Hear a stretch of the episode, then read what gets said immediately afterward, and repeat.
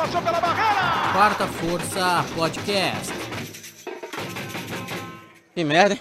Olá, olá, ouvintes! Começa agora mais uma edição do Quarta Força, o seu podcast semanal sobre os quatro grandes clubes de São Paulo. Hoje voltou o time original, tá o time titular na mesa. Mas antes de apresentar os meus, meus setoristas favoritos, dos quatro, vou passar o canal de comunicação para você mandar aquela crítica, aquela sugestão maravilhosa pra gente no contato quartaforca.gmail.com, no Twitter, arroba forcaquarta e no Instagram, arroba instaforcaquarta. Primeiro já quero saber de vocês, vocês ouvintes, até vocês da mesa, curtiram a vinheta? Vocês não estavam aqui semana passada, eu vou apresentar vocês e já quero que vocês me respondam. Já vou dar aqui boas-vindas. Muito obrigado por vocês voltarem, tava com saudade. Donizete Tobias, o meu setorista favorito entre todos. Todos aqui são meus favoritos, mas ele é o meu principal. Isso. Donizete, já se apresente aqui, que o pessoal já esqueceu, já tá com saudade. Boa tarde para você. Boa tarde, boa tarde mesa. Lisonjeado por esse por essa menção honrosa. Gostei muito da vinheta, espero que todo mundo tenha gostado. Vamos juntos. Tô aqui com um palmeirense que tá sorrindo, de orelha a orelha. Tem contratação nova que daqui a pouco ele vai falar. Boa tarde, Bruno. Já se presente aqui. Guarde seus pitacos. Olá, gente. Mais uma vez aqui de volta, graças a Deus. Vamos junto, mais um podcast. Tô aqui com o discípulo do Brunão, o cara que também dá, pra, dá patada em todo o time do São Paulo. Boa tarde, Fernando. Bem-vindo de volta. Boa tarde, mesa. Muito bom estar de volta aqui depois de dois episódios. Parece uma eternidade, né? Que eu, que eu não venho mais aqui. Dois jogos de São Paulo sem comentar. Muito bom estar de volta aí com vocês. Vou dar aqui, o Santista também tá feliz, tá sorrindo pra caramba. Tem gente indo embora que ele não gostava, tem resultado bom. Boa tarde, Caça. Você não é bem-vindo de volta, que você já estava aí semana passada, então só bem-vindo para você. Boa tarde, dessa vez no horário aí, o transporte público contribuiu. E muito feliz e segue o líder e segue o Quarta Força. Mais um episódio aí, tamo junto. Já vamos aqui falar da rodada do final de semana passada, a rodada que tá lá longe, mas eu quero que o Fernando já, ele tem aqui boas críticas, eu quero que o Fernando já fale do empate do São Paulo contra o Havaí na ressacada fora de casa, o que que, que que você analisou, tem pitaco aí, tem patada em cima de jogador, como é que tá aí? Vamos começar pelo pior, né, para depois ir melhorando a qualidade do programa, começa pelo São Paulo. É, na verdade, eu perdi, eu perdi aqui no programa os dois últimos jogos do São Paulo, né, eu sei que o meu amigo Gabriel Fernandes já falou sobre o jogo contra o Cruzeiro, mas eu acho que vale a pena é, dizer que o São Paulo só não perdeu aquele jogo por causa da, da atuação maravilhosa do Thiago Volpe, né? Vou falar mais tarde ainda sobre ele, que corre o risco até de deixar o São Paulo, depois eu vou falar sobre isso. Mas é, o jogo contra o Havaí foi pior até do que contra o Cruzeiro. São Paulo finalizou é, nove vezes, mas só duas a gol. E só teve uma chance perigosa, que foi com o Bruno Alves em uma cabeçada, né? Em uma cobrança de escanteio cobrado pelo Reinaldo que foi basicamente a única jogada do São Paulo no jogo. Cruzar a bola na área, não, não tinha efetividade nenhuma, não tem triangulação, não tem nada. Foi simplesmente um jogo horrível. Eu peço desculpa até pro ouvinte que não vai ter muita coisa para falar para vocês mesmo, hein? Vamos torcer para o São Paulo melhorar. É, não tem muita coisa para falar, o São Paulo pouco produziu mesmo, mas já que o assunto é empate, e empate com o goleiro bem é, sendo elogiado aqui, mesmo que em jogos anteriores, eu vou passar pro jogo do Corinthians, Corinthians que foi até Belo Horizonte, enfrentou o Cruzeiro, Mineirão. E teve o Walter como grande personagem, não é mesmo, Donizete? É, isso aí, como você bem falou e como o Fernando também falou contra o, no jogo de São Paulo, o destaque também foi o goleiro na partida do Corinthians.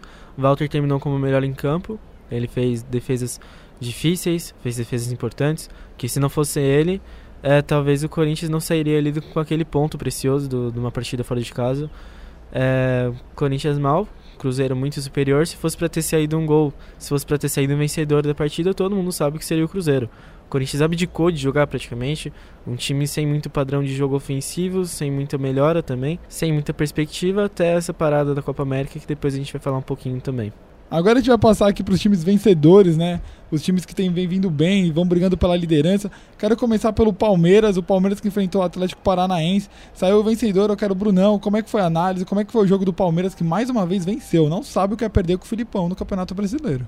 É, então, o Atlético Paranaense continua com essa sina, né? De perder os jogos fora de casa, né? Vem bem dentro de casa na Arena da Baixada, mas não fora de casa.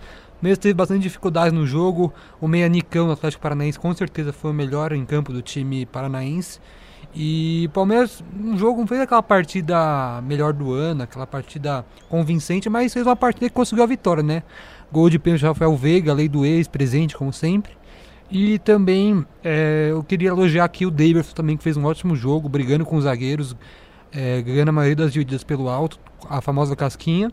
E o Palmeiras vem essa tonada aí, Hoje tem mais um jogo aí e a gente, se Deus quiser, vai voltar para a liderança. Quero que você fale um pouco da atuação do Lucas Lima. Como é que foi? Pra mim, o Lucas Lima foi bem em campo. Diferente dos outros jogos, o Lucas Lima acabou sendo um personagem bem positivo em campo. Como é que você analisa a partida do Lucas Lima, Brunão? Não, então, o Lucas Lima nesse jogo, te falo que ele não foi tão bem, ele foi melhor nos anteriores. Nesse daí, ele. É, ele não foi tão bem, ele acabou errando uns passos, tanto que acabou sendo substituído pelo Veiga depois. Então acho que é. Bom, pior do que ele estava antes, acho que não dá pra ficar, né? Mas. É, enfim, o Felipão tá com inclusive uma simpatia por ele, agora falou que quer recuperar o jogador e vamos ver, espero que ele volte a jogar igual ele jogava na época boa do Santos.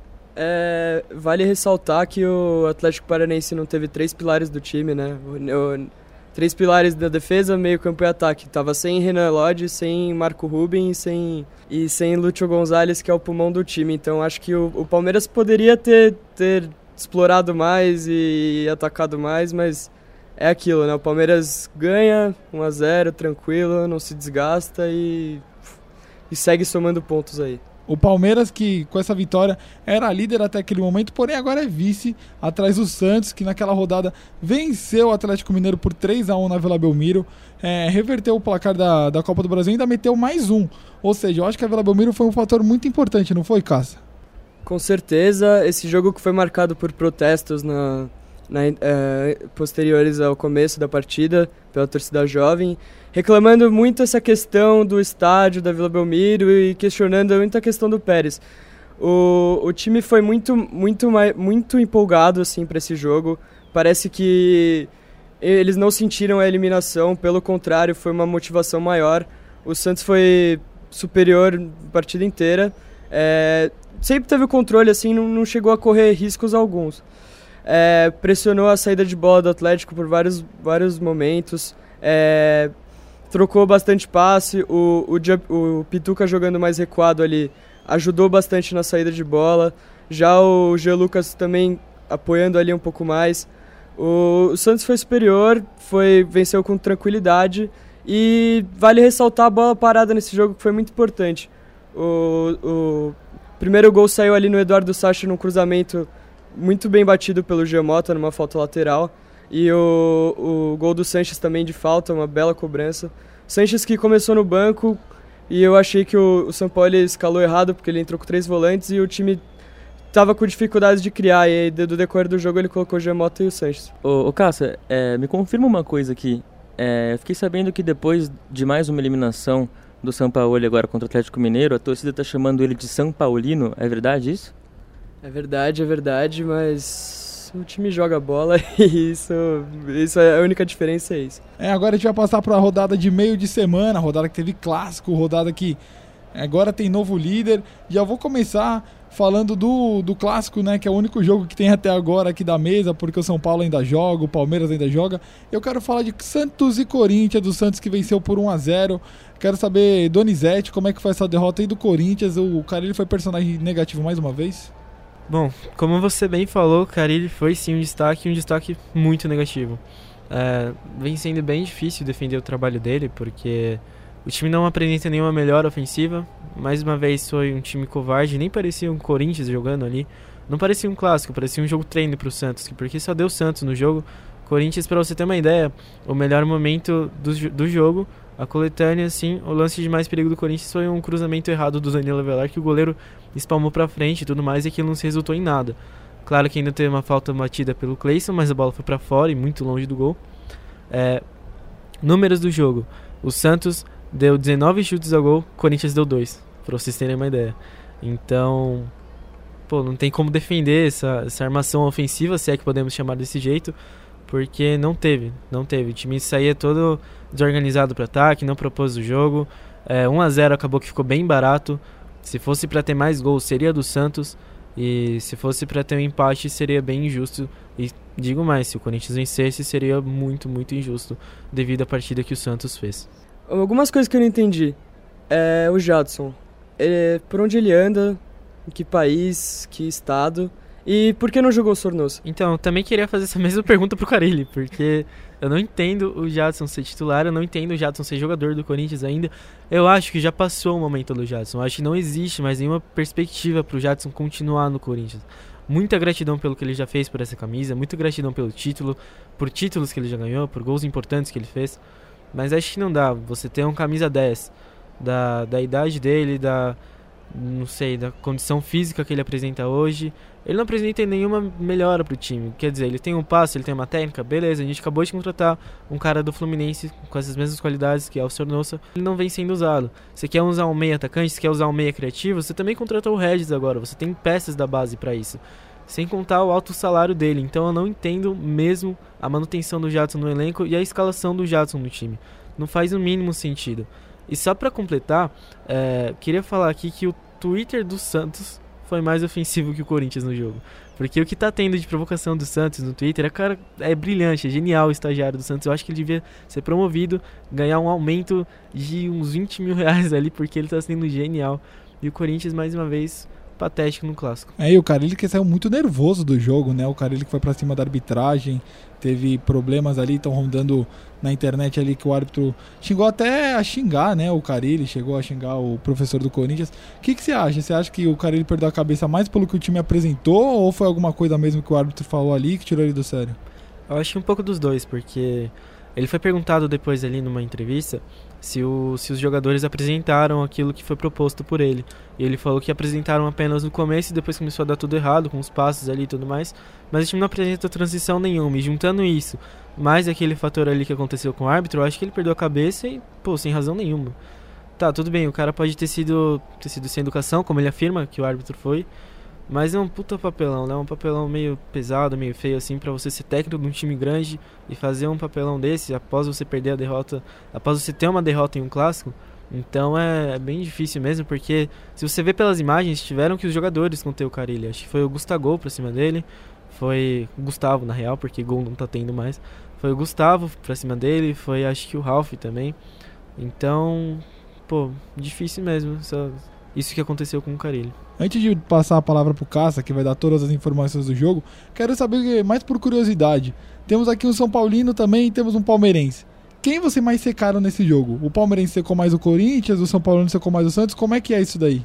Quando tem, Palme... Quando tem Corinthians e Santos, quem é o palmeirense e o São Paulino seca? Ou torce por uma derrota dos dois, se desce? Eu não tenho nem dúvida que eu seco o Corinthians, é claro.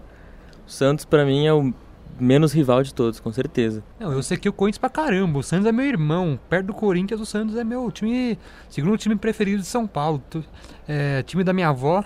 Amo de paixão. Santos desde criancinhas, depois do Palmeiras. Fica ligeiro aí que o título é eu contra você. O Peixão ali tá indo bem. Tá empolgado. Não, o título a gente vai ser campeão, mas de, nos clássicos assim dá com certeza Santos em vez de Corinthians. Então tá bom, aqui temos eu me surpreendi com o São Paulino, achei que ele ia falar do Santos, mas o Cássio já tá tão empolgado que se eu não passar a palavra para ele agora, ele vai pular aqui na mesa e vai tomar o microfone da minha mão. Então já fala, Cássio, como é que foi a partida do Santos? Essa vitória magnífica do time de São Paulo. Eu sempre apostei no São Paulo. Vou deixar isso claro. Toda vez que o Santos vencer aqui e vencer e vencer bem, eu vou falar que eu apostei no São Paulo. Mas enfim, como é que foi essa vitória? Liderança do campeonato, quem diria? Assim, opinião do apresentador. Não sei se dura até o final. Mas Tira esse print, guarda aí, porque o Santos é líder, não é, Caça? Santos que é líder e tem o artilheiro do campeonato, Eduardo Sacha, três gols em três jogos, quem diria, né? O jogador que se recuperou muito bem. E só falando sobre o juiz ali, de, o que eu li pela imprensa esportiva foi que o juiz falou assim pro Carilli: o seu time não chuta no gol e você quer reclamar comigo. E ele tá certo. Querendo ou não, não sei se foi a abordagem correta, mas ele tá certo, o Corinthians não chutou no gol. O Corinthians não saiu da, da área é, as, as, estatísticas de posse de bola ali.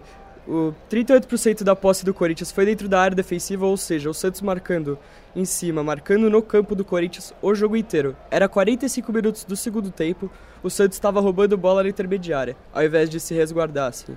Foi um Santos com muita vontade, muita vitalidade, deu muito gosto de ver. E essa é a segunda vitória do, do São Paulo em cima do, do Carilli, lembrando também esse jogo do Paulistão. Eu queria destacar aqui quão, quão imprescindível vem sendo o São Paulo para o Santos. Ele vem dando alternativas, vem rodando o elenco, vem usando todos os jogadores, não tem nenhum jogador acomodado. Ele tem uma proposta ofensiva, o time também está vindo bem na defesa. Então, inveja, porque Carilli é uma coisa que a gente não vem vendo isso. Ele tá até pressionado, é a primeira vez que ele enfrenta essa situação de estar pressionado à frente do Corinthians, porque ele nunca viveu isso.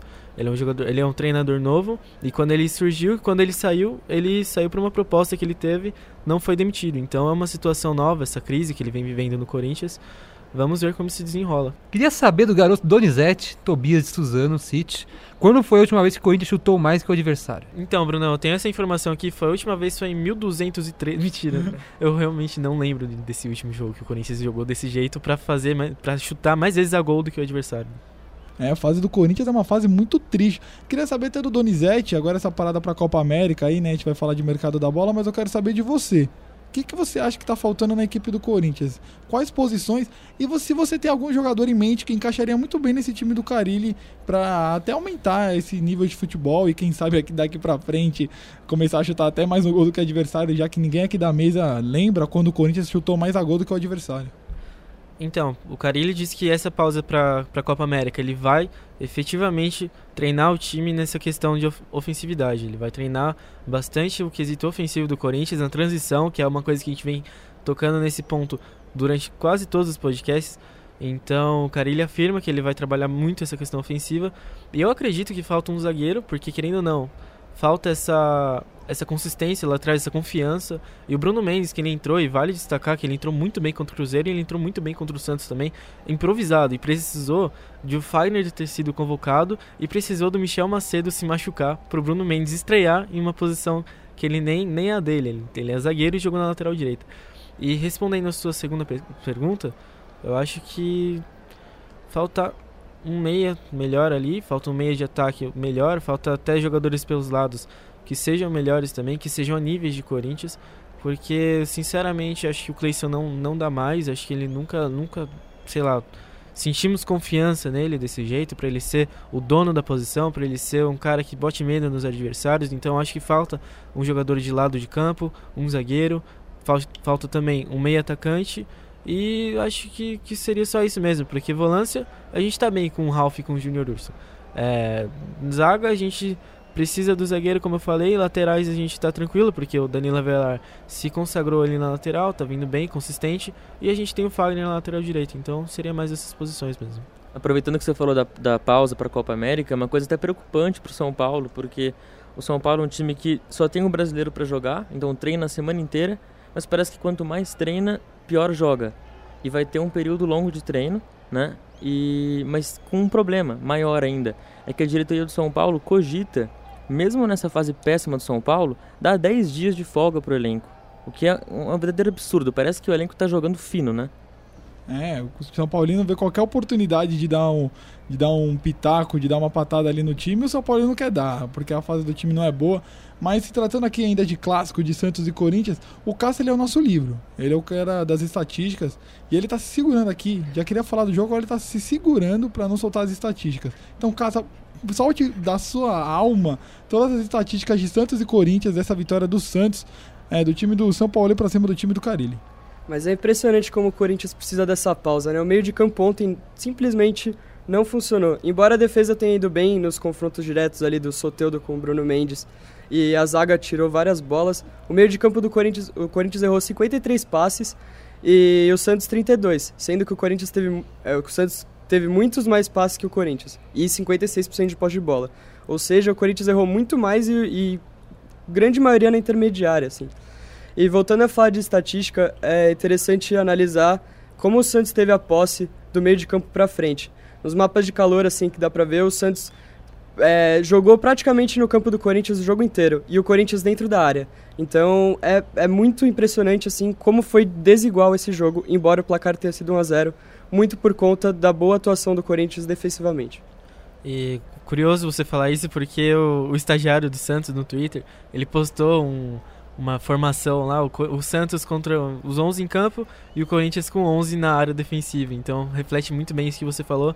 E só para completar essa informação do meio-campo do Corinthians que você deu, é, queria destacar aqui um destaque muito negativo que é o Ramiro. Porque não tem como você entender a função dele no meio-campo. Você não sabe se ele atua para defender, se ele atua para atacar, se ele atua do lado do campo, se ele atua pelo, pelo meio, qual é a função dele, se é de transição, se é apenas ficar na defesa, porque ele é perdido, ele é nulo. Você não entende o que, que ele está fazendo ali porque parece que é mais, mesmo um jogador a menos no Corinthians. Então, Você devolveria o Ramiro, assim, dessa negociação que o Corinthians fechou com o Grêmio, pegou o Ramiro por um contrato aí, se eu não me engano, de dois anos. Se fosse hoje, o Grêmio batendo na porta do Corinthians, falando, me devolve o Ramiro, de graça, você devolveria? irmão, eu não devolveria só porque é um jogador ok pra ter no elenco. Mas se fosse pra ele continuar de titular, é, sendo esse menos um em campo, não cumprindo é, funções no elenco, como rodagem, como uma peça de rodagem, uma alternativa, devolveria fácil. Você não teria nem que me perguntar duas vezes. Corinthians se contentando com jogadores ok, né? Vê a fase que o Corinthians se encontra, né? Não ganha, não, não joga bem, se contenta com jogadores ok. O palmeirense, que assim como o São Paulino não deixa de dar patada, o palmeirense não vai deixar de provocar o corintiano, só que já olho na cara do Donizete e ele já tem um sorrisinho de você pode me provocar do que quiser, mas é como o Andrés falou, o Paulistinha vocês não levaram, não é mesmo, Donizete? Como é que é ter essa provocação aí? E responder do melhor jeito possível, eu acho, com títulos. É, exatamente, Paulistinha vocês não levaram e quando a gente tem um clássico ali, você sabe, né, né, Brunão? Quem entra como favorito e quem sai com a vitória. Então, provocar você pode à vontade. É, o Quarta Força hoje tá cheio de provocação, tá cheio de foguinho aqui. Mas eu quero fazer uma brincadeira agora, eu quero saber do Brunão. Brunão, você tem algum jogador do Palmeiras que você não gosta de jeito nenhum, assim como o, o Donizete não gosta do Ramiro, que você seria louco pra mandar pro Corinthians e ver ele com o mesmo desempenho do Palmeiras que ele tem no Palmeiras no Corinthians? Miguel Bor. É, eu já sabia. Eu já tinha certeza. Mas por quê? Justifica o óbvio, por favor. É um atacante que fez jogador de uma temporada, um atacante que não consegue dominar uma bola, não consegue fazer um pivô, não consegue ganhar uma bola de cabeça, não consegue acertar um chute no gol, não consegue se entrosar com os companheiros. A única coisa que ele faz é ficar rezando e glorificando a Deus no Facebook e no Instagram o dia inteiro, já que ele não joga e treinar também não posso. Nem mais se fosse treinando ele posta, hein? Agora eu quero saber do Donizete a volta. Quem você mandaria pro Palmeiras que você queria ver o mesmo rendimento nove verde que ele tem com a camisa do Corinthians? Irmão, a lista é grande. Eu posso falar isso aqui por meia hora, mas vocês não vão me tirar daqui enquanto eu não terminar os nomes. Tem o Richard, tem o Ramiro, tem o Henrique. Henrique que vocês mandaram pra gente. Ele era do Palmeiras e chegou no Corinthians ali. Até hoje eu não entendo essa contratação, não entendo ele ser titular. Mas tem muitos nomes, tem muitos nomes. Agora eu vou passar para pro Sansão, já vou começar com o São Paulino. Quem você mandaria ali pra Vila Belmiro pra castigar o gramado da Vila Belmiro? Qual é o jogador, Fernando? Acho que assim como o Corinthians, a lista é grande também, né, no São Paulo. Mais fácil falar quem eu não mandaria. Mas se for pra escolher um só pra mandar, com certeza eu mando o Everton. Um cara que não acerta cruzamento, não acerta passe, não corre, não marca, não chuta, não faz nada, só se machuca. Já é a terceira vez no ano, vou falar sobre isso depois. Com certeza eu mando o Everton. Agora eu quero saber do Santista. Eu quero saber quem você mandaria pra deixar a torcida São Paulina ali braba, que querendo mandar pegar fogo nos ônibus de São Paulo. Eu aceitaria sim o Everton. Eu acho que com o São Paulo ele ia crescer assim como cresceu o Eduardo Sacha e vários outros aí. É, eu mandaria mais por questão financeira do que qualquer outra coisa e também porque não joga. Brian Ruiz. Tem, tem a alma do Corinthians, tem a alma do São Paulo. A raça, a disposição, o tá antenado no jogo. Eu acho que tem tudo a ver ali para distribuir passe, aquele lançamento ali. O Brian Ruiz é o nome essencial pro São Paulo. Encaixaria bem no Morumbi. É, eu fiz aqui a brincadeira, eu queria ver os rivais se provocando aqui, porque tava um clima muito, muito amistoso, eu queria um clima mais Libertadores, mais mata-mata assim, mas agora a gente vai passar pro mercado da bola, pro giro de notícias, que eu adoro, todo programa eu vou falar que eu adoro, porque é a parte que me deixa mais feliz. E eu vou começar pelo Palmeiras, ó, Palmeiras informações quentes, o Brunão tá sorrindo. Brunão, quem é o novo contratado do Palmeiras e como tá a semana do Alviverde dentro e fora dos gramados? É o Palmeiras que se prepara para enfrentar o Havaí hoje às 8 da noite, né? Palmeiras que acertou a contratação do jogador Ramires, aquele mesmo da seleção brasileira que jogou na Copa 2014, jogou pelo Chelsea, estava na China, veio de graça.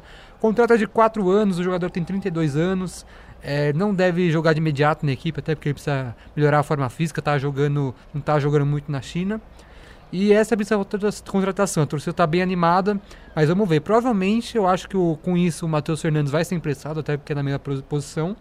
Mas vamos ver, vamos ver como é que ele vai ficar de forma física depois. Continuando aqui as notícias, só é, quando o que o Borja não talvez jogue hoje contra o Havaí, mas provavelmente não fica no Palmeiras depois da Copa América, que ele vai procurar um time, é o que o Palmeiras quer, é o que ele quer. Eu não sei se o Palmeiras vai conseguir vender ele, acho difícil, porque o Palmeiras quer um valor alto por ele, talvez até cair emprestando ele. E é isso. Também uma coisa importante para torcedor palmeirense, porque no, foi marcado para o dia 18 de junho o julgamento do jogo Botafogo e Palmeiras, que É, agora, nesse exato momento, o jogo ainda não conta né, na CBF, na tabela da, do Brasileirão, mas vai ser julgado lá a vitória que o Palmeiras teve, se, é, se vai cancelar o jogo, se vai anular, se vai ter um novo jogo. Enfim, vai, é bom falar isso. E uma notícia um pouco menos importante é, o garoto Ian, que tinha voltado de Portugal para o Palmeiras, eu mesmo falei que ele não ia jogar aqui no Palmeiras, ele realmente não vai jogar, porque ele foi emprestado para o Sport Recife, vai jogar por um ano lá a Série B e vai tentar dar uma corridinha por lá. É, o Ramires, ótima contratação do Palmeiras, né? Eu venho brincando aqui que o Palmeiras tá jogando Master Liga, né? Tá jogando um Brasfoot ali, contratando os melhores. Assim, vou passar rapidinho para vocês. Quero que cada um fale aqui. O Ramires caberia no time de vocês? No Corinthians, no São Paulo e no Santos? Eu vou responder essa primeira porque acho que tem uma carência muito grande no nosso meio campo e isso é muito evidente a cada jogo que passa. Então acho que o Ramires cairia como uma luva no Corinthians. E eu queria emendar, só antes dos outros setoristas responderem essa sua pergunta, Padilha, eu queria que você me desse a permissão para perguntar uma coisa pro Brunão aqui, se, se cabe ou não no programa.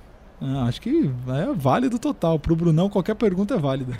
Então, Brunão, com a chegada do Ramires, quem que você acha que sai desse time titular? Quem que você acha que vai pro banco desse meio-campo do Palmeiras aí? Não, então, teoricamente era a mesma posição do Bruno Henrique. O Bruno Henrique, inclusive o capitão, né, levantou a taça no passado, vai ser difícil sair. No lugar do Felipe Melo não dá. Ele tem que jogar de segundo volante ali, talvez no lugar do Moisés, né? Moisés que não não não tem agradado muito o torcedor do Palmeiras que eu chamo ele de arranque de balsa. Então você acha que o melhor o melhor esquema agora pro Palmeiras vai ser jogar de três volantes? Vai virar uma fábrica ali de fazer carro só com volante? Cara, o Felipão, olha, eu não duvido ele colocar três volantes. Se o principalmente tiver aí Libertadores, precisar colocar um três volantes, ele vai colocar. Mas, cara, se o Palmeiras estiver ganhando, tiver pelo menos é, conseguindo finalizar no gol, coisa que alguns outros times não conseguem, pelo menos isso já já faz, já deixa a torcida bastante feliz. Farpou, farpou ali, mas agora vou voltar para a pergunta inicial pro São Paulino e pro Santista. O quanto o Ramires caberia no elenco de vocês? Olha, eu acho que todo jogador bom cabe, né?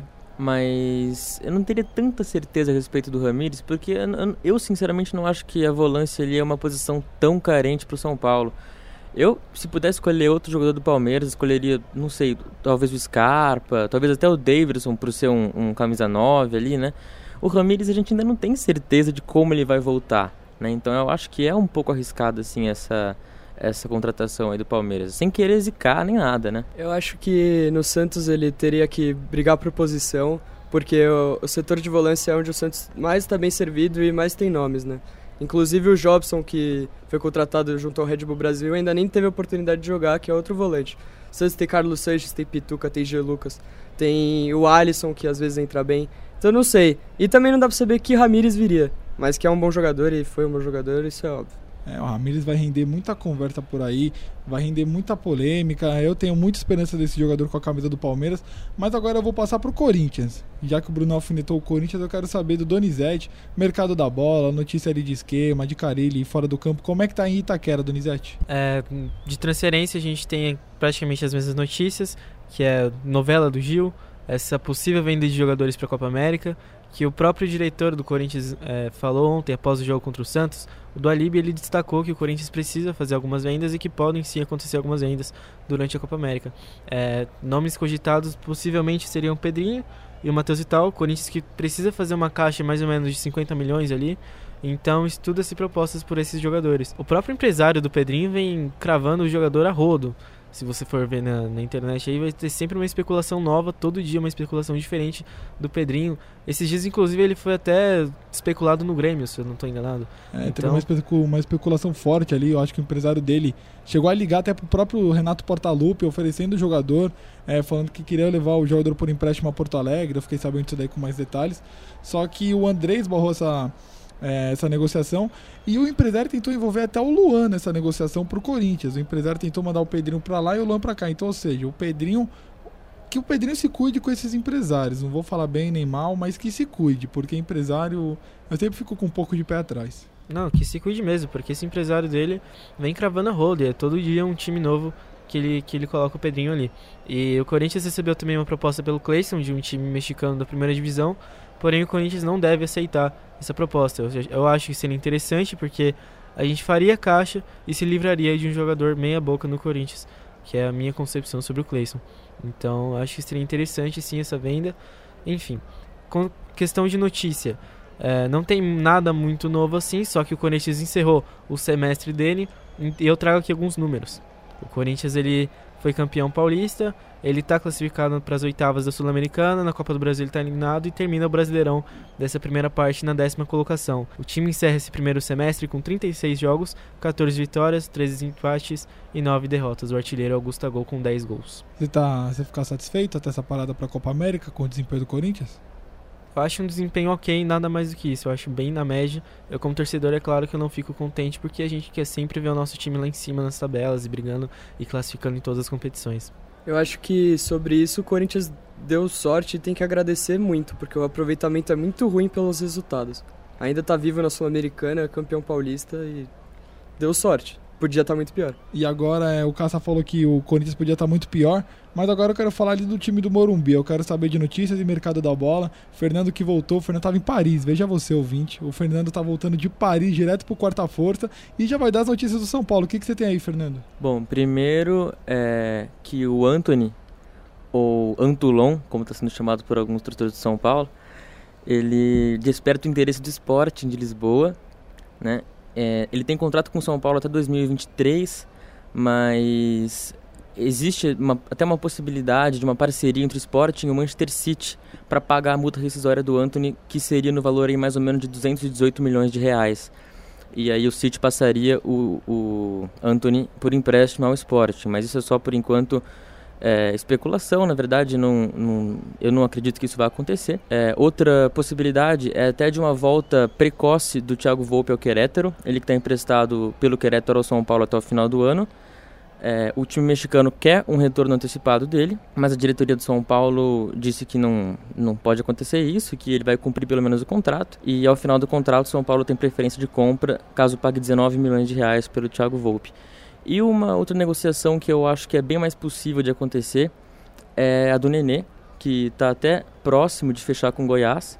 O único empecilho é o salário que o Goiás não quer bancar 100%. Gostaria que o São Paulo pagasse 200 mil reais e o Goiás arcaria com os outros 200 mil reais. Então isso é que está atrasando a negociação. É uma negociação por empréstimo, então? O Nenê iria para lá por empréstimo? Sabe quanto tempo mais ou menos? Sim, seria por empréstimo e por isso o time goiano acho que é justo o São Paulo arcar com 50% do salário do atleta, que o São Paulo não está disposto a fazer. Então quer dizer que o nosso setorista São Paulino aqui estava em Paris, o Quarta Força está pagando tão bem assim não, porque é curioso ele falar que o Raí estava em Roland Garros, enquanto o São Paulo estava nessa situação e o nosso setorista desse jeito. É lamentável, senhor. Eu tô achando que é mais fácil o Raí ter levado ele do que a gente ter pago aqui a passagem aqui, porque o Quarta Força tá com corte de verbas aí, vem privatizando aqui os setores, porque tá, tá difícil aqui pra questão de salário. Então acho que o Fernando foi com o Raí, viu? Não foi com a gente, não. Ué, se o Anthony pode deixar o São Paulo na mão, eu não posso deixar vocês na mão também pra ir pra França? Mesma coisa. Ajudem o Quarta Força. Eu acho que tem alguém então ficando com metade do meu salário aqui. Não queria falar nada, não, hein? É, eu acho que tem alguém aqui pegando o salário da bancada inteira, não é só metade não, viu? Eu acho que é metade seu, metade do Brunão, metade do Cássio e metade meu, pra estar em Paris, assim, por dois programas, mas enfim, vamos falar do que interessa, vamos falar de Santos, vamos falar de futebol, como é que tá as notícias aí na Vila Belmiro, o Santos parou no mercado, como é que é? Vai ficar agitado nessa parada da Copa América? É, o Santos quase notícias somente boas, o que é muito surpreendente. Primeiro falar que o São Paulo anunciou que o time vai ter oito dias de folga durante a Copa América, ou seja, menos que o São Paulo, que anunciou 10 dias, como o Fernando falou. E falando do, das negociações e do mercado, tivemos uma notícia que é um alívio para muitos, principalmente pelo salário e pelo desempenho, que é a saída do Copete pro, pro Pachuca por um, por um ano por empréstimo. É, o jogador que recebia 300 mil e, e vai sair aí ser emprestado, o Pachuca arcará com todo o salário dele. E é um alívio porque o jogador que é o maior artilheiro, da, maior artilheiro estrangeiro da história do Santos faz uns dois anos que não, não vem jogando nada. E aí, Cássio, você ficou feliz com essa saída do Copete? Como você reagiu a isso? Eu fiquei, mano, muito feliz, muito feliz. Mas eu acho que ele fez uma boa história no Santos e foi a hora certa dele sair. Não, não dava pra segurar mais, ninguém aguentava mais o Copete, mas ele foi um jogador importante sim informações de bastidores se pudessem ir pro ar, hein? Porque o quanto que esse menino ficou feliz com a Copete indo embora, Donizete. Se vocês soubessem o que acontece por trás dos bastidores, ficariam enojados. Ficariam enojados e ficariam malucos com essa história do caça com o Copete. É, agora falando das outras notícias do Santos, né? O Santos que recebeu uma sondagem dos turcos pelo Eduardo Sacha, agora que fez seus golzinhos, todo mundo tá querendo ele, todo mundo acha que ele é, que ele é bom. E, mas vem bem mesmo. E ele, o Santos recebeu uma sondagem do Eduardo Sacha, um interesse, aquele flertezinho inicial. O Sacha já negou de prontimão, falou que não tem interesse em deixar o Santos, que tá, vem no momento bom e as negociações foram encerradas. E outra notícia que é, é bem, bem triste, mas também deixou uma, uma história bonita, é que o Rodrigo foi embora, né? Rodrigo teve sua despedida ontem na Vila Belmiro. Infelizmente não foi em campo por causa daquela bagunça que a CBF faz. Mas ele que, que, que vai deixar saudades e com certeza vai se tornar um grande jogador. Ele está indo para o Real Madrid. E era para ele ter jogado esses últimos jogos, mas infelizmente a despedida dele foi lá contra o Internacional, lá atrás, e jogando pouco o, os pontos interessantes comentados aqui pelo Caça, né? Ele falou que o de, todo mundo acha que o Eduardo Sacha agora é bom. Não sei o que ele quis dizer com isso, né? Vai ficar essa interrogação aí pro torcedor Santista. E que o Rodrigo fez a sua despedida, né? Contra o Corinthians. Vai jogar no Real Madrid. Eu não sei se vai ser titular. Eu acho que vai ter a mesma passagem ali do Vinícius pelo Real Madrid B, pelo time Castilha ali, como é que falam. Mas agora eu vou passar aqui pro nosso bolão. O bolão hoje é duplo. Eu quero falar dessa rodada que vai ter hoje do São Paulo e do Palmeiras. E já que o assunto é Copa América, eu tenho uma notícia para dar para vocês. Mas antes, eu quero saber qual que é o favorito para vocês da Copa América e quem é a zebra. Eu quero saber a zebra, aquele time que ninguém tá dando nada e que pode ser a surpresa do campeonato. Começando por Palmeiras, o Palmeiras que vai receber o Havaí no Allianz Parque. Jogo para mim fácil, vai ser ali um ritmo de treino pro Palmeiras, vai, o líder enfrentando o Lanterna, o vice-líder, na verdade, enfrentando o Lanterna, que na minha opinião aqui já, já vou deixar meu resultado, já vai ser 2 a 0 pro Palmeiras, ritmo de treino, como o Palmeiras vem passando no campeonato, mas eu já quero saber do Brunão, qual é, é a sua projeção, qual é o seu bolão e o que, que você acha que o Palmeiras vai fazer em quinta-feira? O Palmeiras hoje que joga um jogo teoricamente fácil, né, contra o Havaí, um time que tem nomes é, pouco conhecidos, inclusive, na escalação. Palmeiras tem como desfalques para o jogo de hoje o Mike sentiu um desconforto na coxa. Não preocupa tanto para os outros jogos, até porque vai ter a parada da Copa América, mas está fora. Gustavo Gomes está com a seleção paraguaia. E esses são os desfalques. O, o Lua volta, mas deve ficar no banco de reserva porque ainda não está sem ritmo de jogo. E a escalação provável do Palmeiras é o time completo, né? O Everton, Marcos Rocha, Antônio Carlos, Edu Dracena, o grande Dracena, e Diogo Barbosa, Felipe Melo, Bruno Henrique, Lucas Lima, Dudu, Daverson e também o Zé Rafael. O palpite hoje é 3 a 0 empolgante, com talvez Lucas Lima dando talvez a primeira assistência dele no ano no Palmeiras. É, apostando ali no Lucas Lima, né? Quem sabe hoje sai aquela assistência, aquele golzinho de bola parada. Donizete, qual que é o seu palpite aí pro jogo do Palmeiras contra o Havaí? Acho que vai ser um jogo treino pro Palmeiras ali, um jogo sem muitas dificuldades. Eu vou num 3 a 0 pro Palmeiras também. Fernando? Eu vou de 2 a 0 padrão ali, mas com muita tranquilidade pro Palmeiras. Caça? 1x0 pro Palmeiras, jogo chato, gol de bola parada. O Palmeiras não empolga ninguém, mas ganha. É, agora eu quero falar de São Paulo. São Paulo que vai até Belo Horizonte, vai até o Horto enfrentar o Galo. Jogo difícil, eu sempre vou deixar aqui meu palpite agora de primeiro. Acho que o Atlético vai vencer esse jogo. Acho que 2x1 um ali Atlético, mais uma vez ressaltando o belíssimo trabalho de Rodrigo Santana, um grande treinador ali que o Atlético achou nas suas categorias de base ali. Então acho que eu vou de 2x1 um, e eu quero saber do Fernando a projeção e o palpite pro, o seu palpite pro jogo. É, é difícil ficar otimista, até pelas últimas atuações do São Paulo, pelo retrospecto no Horto também. O São Paulo, em três jogos que tem lá contra o Atlético, perdeu todos. E Mas o, o torcedor São Paulino pode, talvez, é, ter uma esperança, porque o, o Cuca, que tem só 30% de aproveitamento pelo São Paulo, pelo Atlético no Independência tem 80% de aproveitamento. Então, conhece muito bem o estádio pode dar alguma esperança para o torcedor. É, o São Paulo é, que não tem o Tietchan para esse jogo, que está suspenso depois do jogo contra o Havaí. Também não tem o Everton, que mais uma vez se machucou. É, por isso, São Paulo deve ir com o meio-campo ali formado por Luan, Hudson e Hernanes. Ou, caso o Cuca queira usar um pouco mais, Luan, Hernanes e Igor Gomes. Né? Eu pessoalmente acho que ele deveria ir um pouco mais recuado para tentar de repente arrancar um pontinho ali do Atlético fora de casa, que é bem difícil, né? Meu palpite Infelizmente, eu nunca imaginei que eu fosse palpitar contra o São Paulo aqui, mas esse jogo tá com muita cara de 1x0 pro Galo para mim. É, o São Paulino ali tá, tá desesperançoso, apostando na própria vitória do, do Atlético Mineiro. Mas eu quero saber do Brunão. Qual, quanto vai ser Atlético Mineiro e São Paulo, Brunão? Jogo tranquilo hoje pro Atlético. 2x0 Atlético. São Paulo é um time que me dá desgosto de ver jogar. Nossa, Brunão, hoje ele veio veio com a corda lá em cima. Ele tá com a bola lá em cima, o palmeirense. Donizete, quanto que você acha que vai ser Atlético Mineiro e São Paulo? Não, surpreendentemente eu acho que vou contra a mesa aqui. Eu acho que o São Paulo vai surpreender e vai meter 1x0 ali fora de casa. Vai vencer esse, esse jogo. Te amo, lindão. Surpreendente, teve até declaração aqui do São Paulino pro corintiano. Agora eu quero saber pra fechar a caça. Quanto vai ser? Eu acho que o Atlético vai atropelar. O Atlético que vem, vem encaixando, vem bem. Eu acho que é um time legal de ver jogar, tem bons nomes. O, o Casares, quando quer, joga muito bem. E o São Paulo que tá, tá difícil. O Cuca não vem também ele tem dificuldade de jogar fora de casa, desde os tempos do Santos ali. Então, 3 a 0 Atlético. 3 a 0 Atlético. É um placar expressivo, hein? Mas agora eu quero falar de Copa América. Último programa antes da pausa aqui, o brasileiro vai ficar meio de lado. Quero saber pra vocês. Quero saber, já quero saber de primeira. Quem vai ser o campeão e qual é a zebra? Qual é o time que pode surpreender? Donizete, eu quero começar com você. Campeão Brasil, zebra eu iria de Colômbia. Por ter uns nomes legais ali na seleção, por não ser tão falado assim na mídia, eu acho que pode surpreender. Mas eu vou de campeão normal ali, Brasil. Brunão?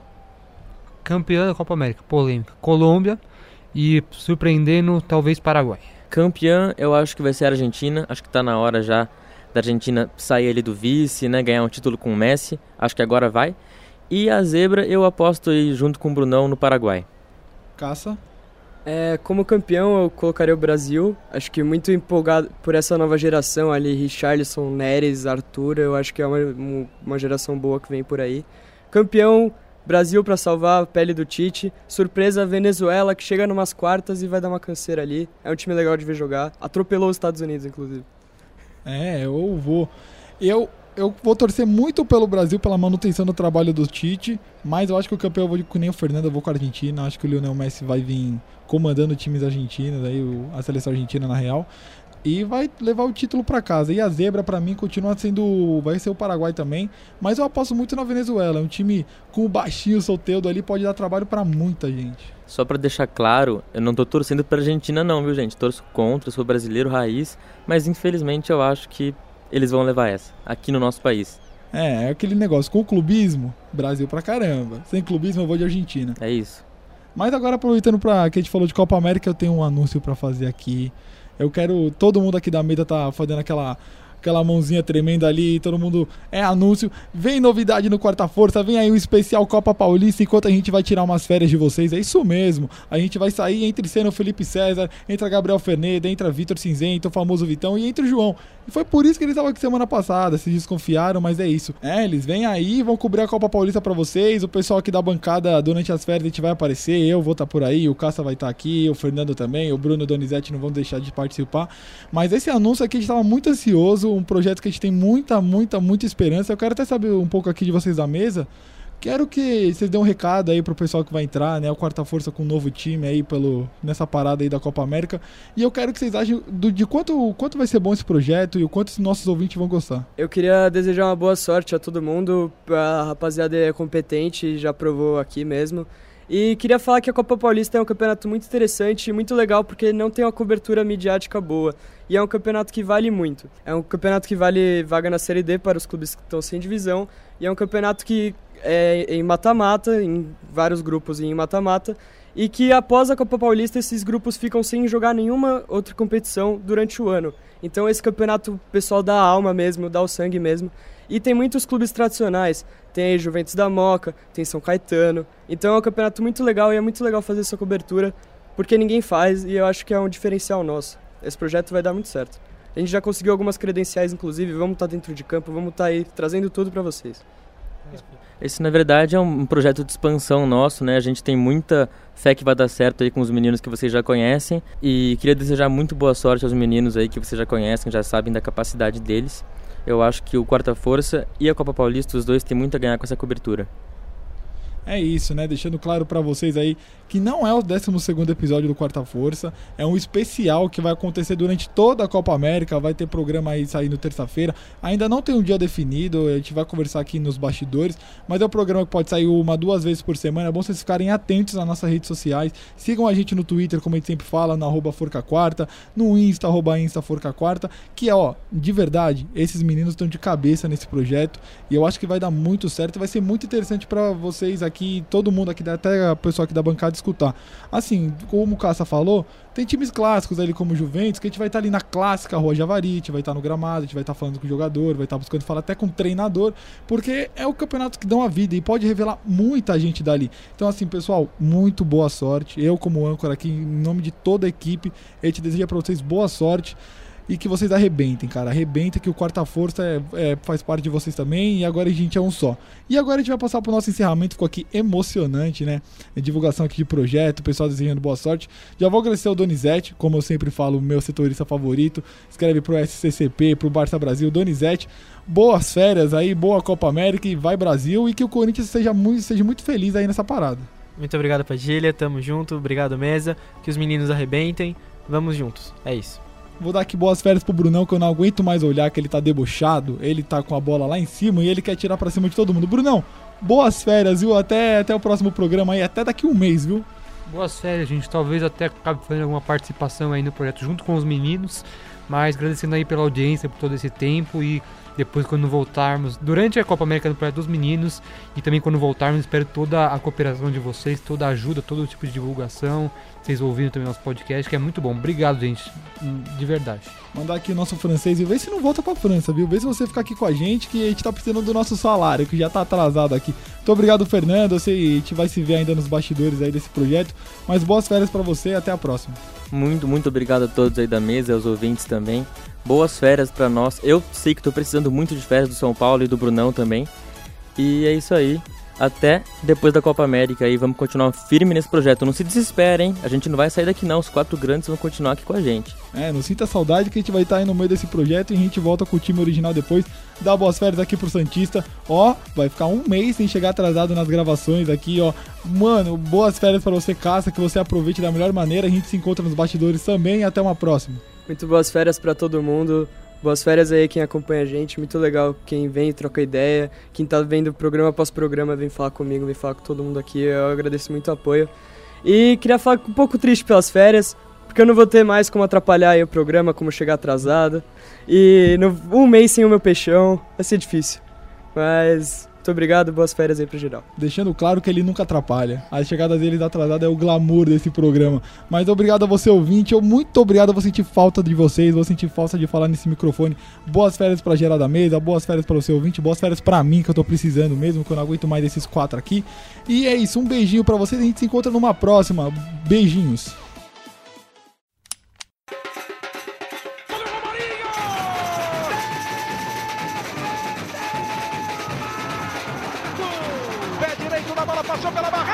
Quarta Força Podcast. Que merda, hein?